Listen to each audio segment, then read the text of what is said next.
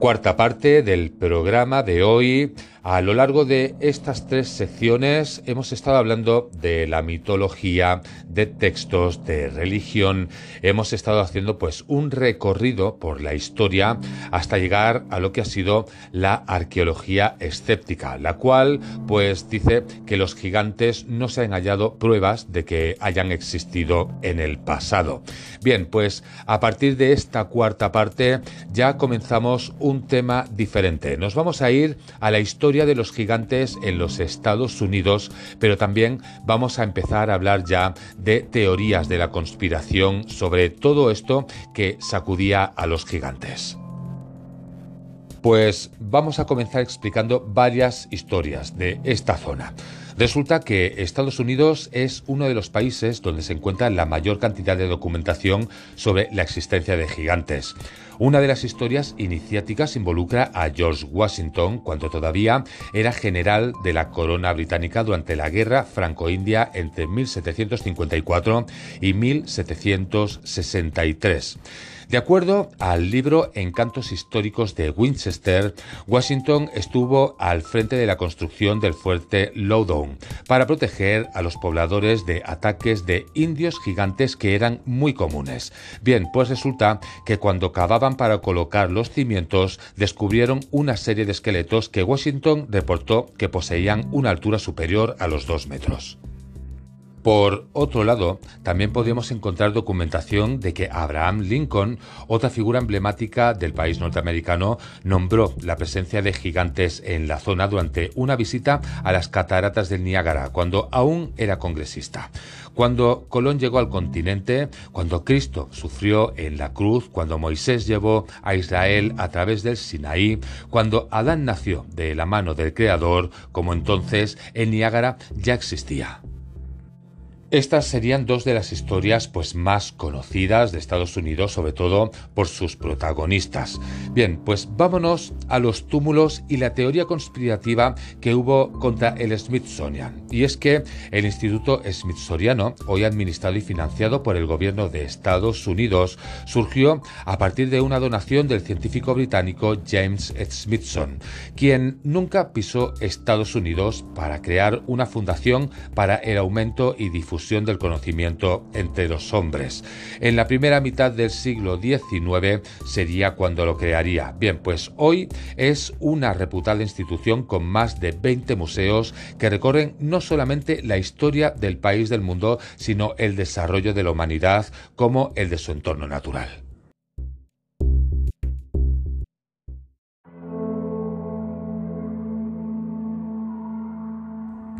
En su primera gran publicación del año 1848 existe una recopilación de los túmulos distribuidos por todo el país, que estaban siendo destruidos por los nuevos habitantes europeos.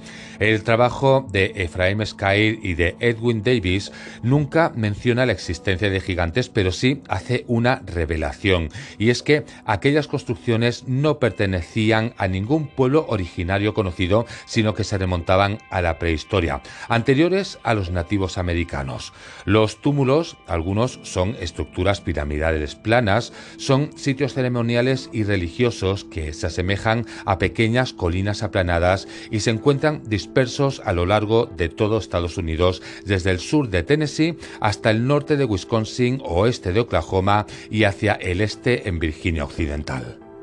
Posteriormente, John Wesley Powell, famoso explorador, geólogo y fundador del Bureau de Etnología, como Cyrus Thomas, director de la División de Exploración de Montículos, ahondaron en la historia de que los verdaderos fundadores no habían sido los nativos, sino una raza ya perdida.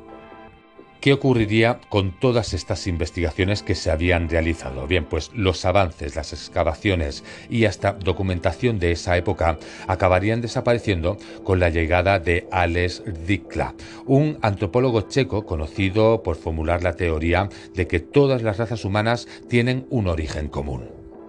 Resulta que Rlika era un defensor del movimiento eugenésico, una rama del darwinismo social que pregonaba la mejora de los rasgos hereditarios humanos a través de la selección de la pareja procreativa, dejando de lado a aquellos que no tenían ciertas características como el color de la piel o el grupo social. ¿Qué es lo que acabaría ocurriendo con el doctor Litka, que era el jefe del Smithsonian? Pues que sería acusado de ser un racista que no creía en los gigantes y se burlaba de cualquiera que lo hiciera. De hecho, ignoró todos los informes de los científicos de Smithsonian que habían abierto montones de montículos de entierros en América en décadas anteriores.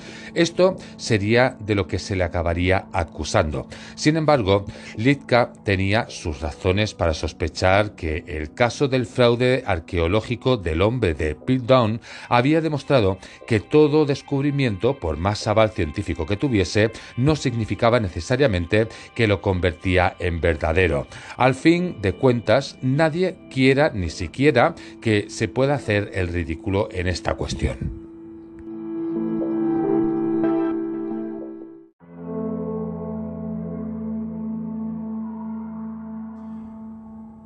¿Por parte de quién vendría esta acusación y por qué la realizaría? Bien, pues la acusación sería hecha por Jim Vieira, un reconocido cazador de gigantes.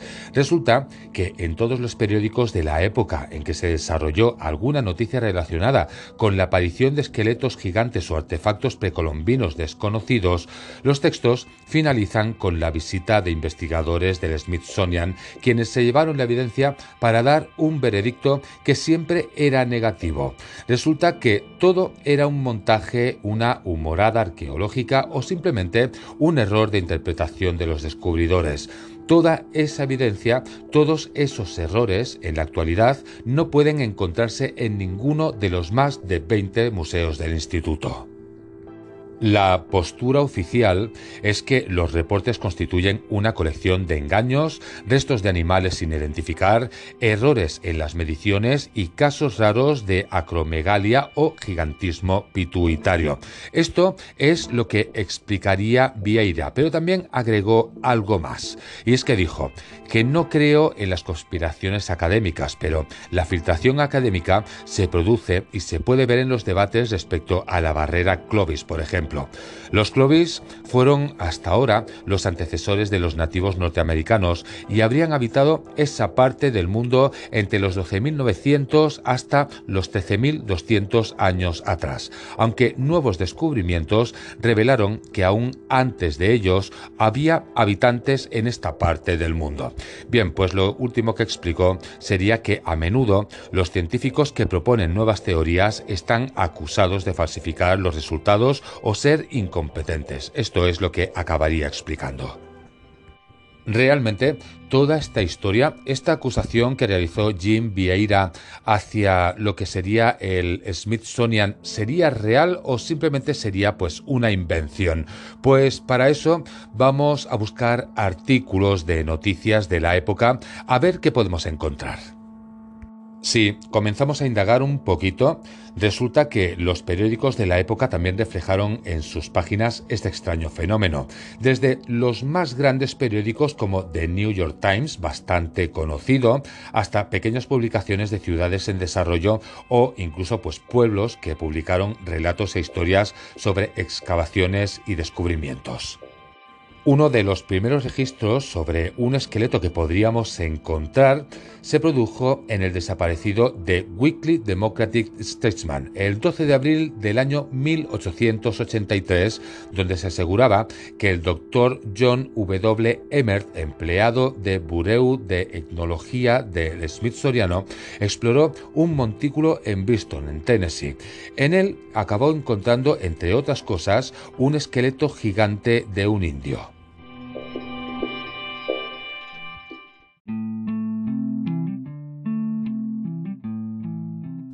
Si seguimos buscando en otros periódicos, en el North Otago Times, el 23 de julio del año 1884, se narra la aparición de un esqueleto de casi 3 metros de altura en un entierro grupal junto a otras 7 personas de estatura normal, en la que por su posición se concluía que este gigante había sido un rey. Otro de los artículos que podríamos llegar a encontrar es uno de los casos más controversiales que fue publicado en The World el 7 de octubre del año 1895, donde se reporta el hallazgo de una momia en San Diego como el cadáver del hombre más alto que jamás haya vivido con una altura de 2,7 metros. Bien, pues otro experto del Smithsonian, el profesor Thomas Wilson, analizó los restos y acabó dándolos por válidos. ¿Qué ocurriría con todo esto? Pues que después de 30 años de exhibición en el museo, nuevos expertos del museo, liderados por el profesor V.J. McGee, aseguraron que estaba hecho de gelatina y que lógicamente era un engaño, por lo que fue retirado y hoy se desconoce dónde se encuentra este esqueleto. Si seguimos buscando, en el año 1912, un equipo de arqueólogos del Beloit College de los Estados Unidos, liderado por los hermanos Chester y Ernest Phillips, excavó en la zona del lago de Laván en Wisconsin, en Estados Unidos, donde encontraron 10 esqueletos de proporciones de una raza desconocida de hombres, tal y como transmitió en The New York Times el 4 de mayo del año 1912. ¿Podríamos hallar más artículos de este tipo? Pues realmente podríamos encontrar bastantes. Podríamos hablar, por ejemplo, del Evening Star de 1893, de Workington Advance de 1897, Barton County Democrat de 1897, The Washington Post del año 1910, Arizona Journal Miner de 1911, St. Petersburg Daily Times de 1914, Evening Independent de Florida del año 1925 o también el Pittsburgh Press del año 1932. Estos serían solamente algunos de los ejemplos de periódicos que realizaron reportes sobre desentierros gigantescos. ¿Realmente existen más? Sí, existen bastantes más, pero ya lo vamos a dejar para el programa que viene porque hemos llegado ya al límite del tiempo y aquí hay que finalizar. Así que en el próximo programa seguimos hablando de gigantes y también hablaremos ya a partir del siguiente programa de todo lo que es ufología y los gigantes.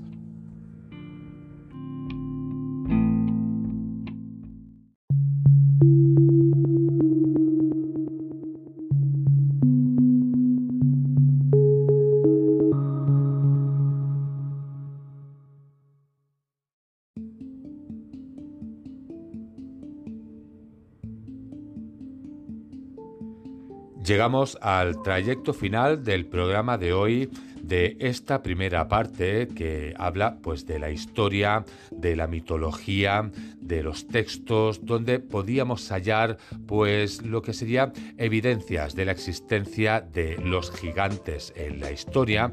Hemos estado hablando pues de la arqueología, de la arqueología escéptica, aquella que considera que estos grandes humanos no existieron y cómo no, pues al final hemos llegado a un poco de historia de artículos de periódicos en los cuales se reflejaría que tal vez estos seres sí llegaron a existir, pero que por alguna razón, eh, pues esta información parece o pareciera que quisiese ocultarse.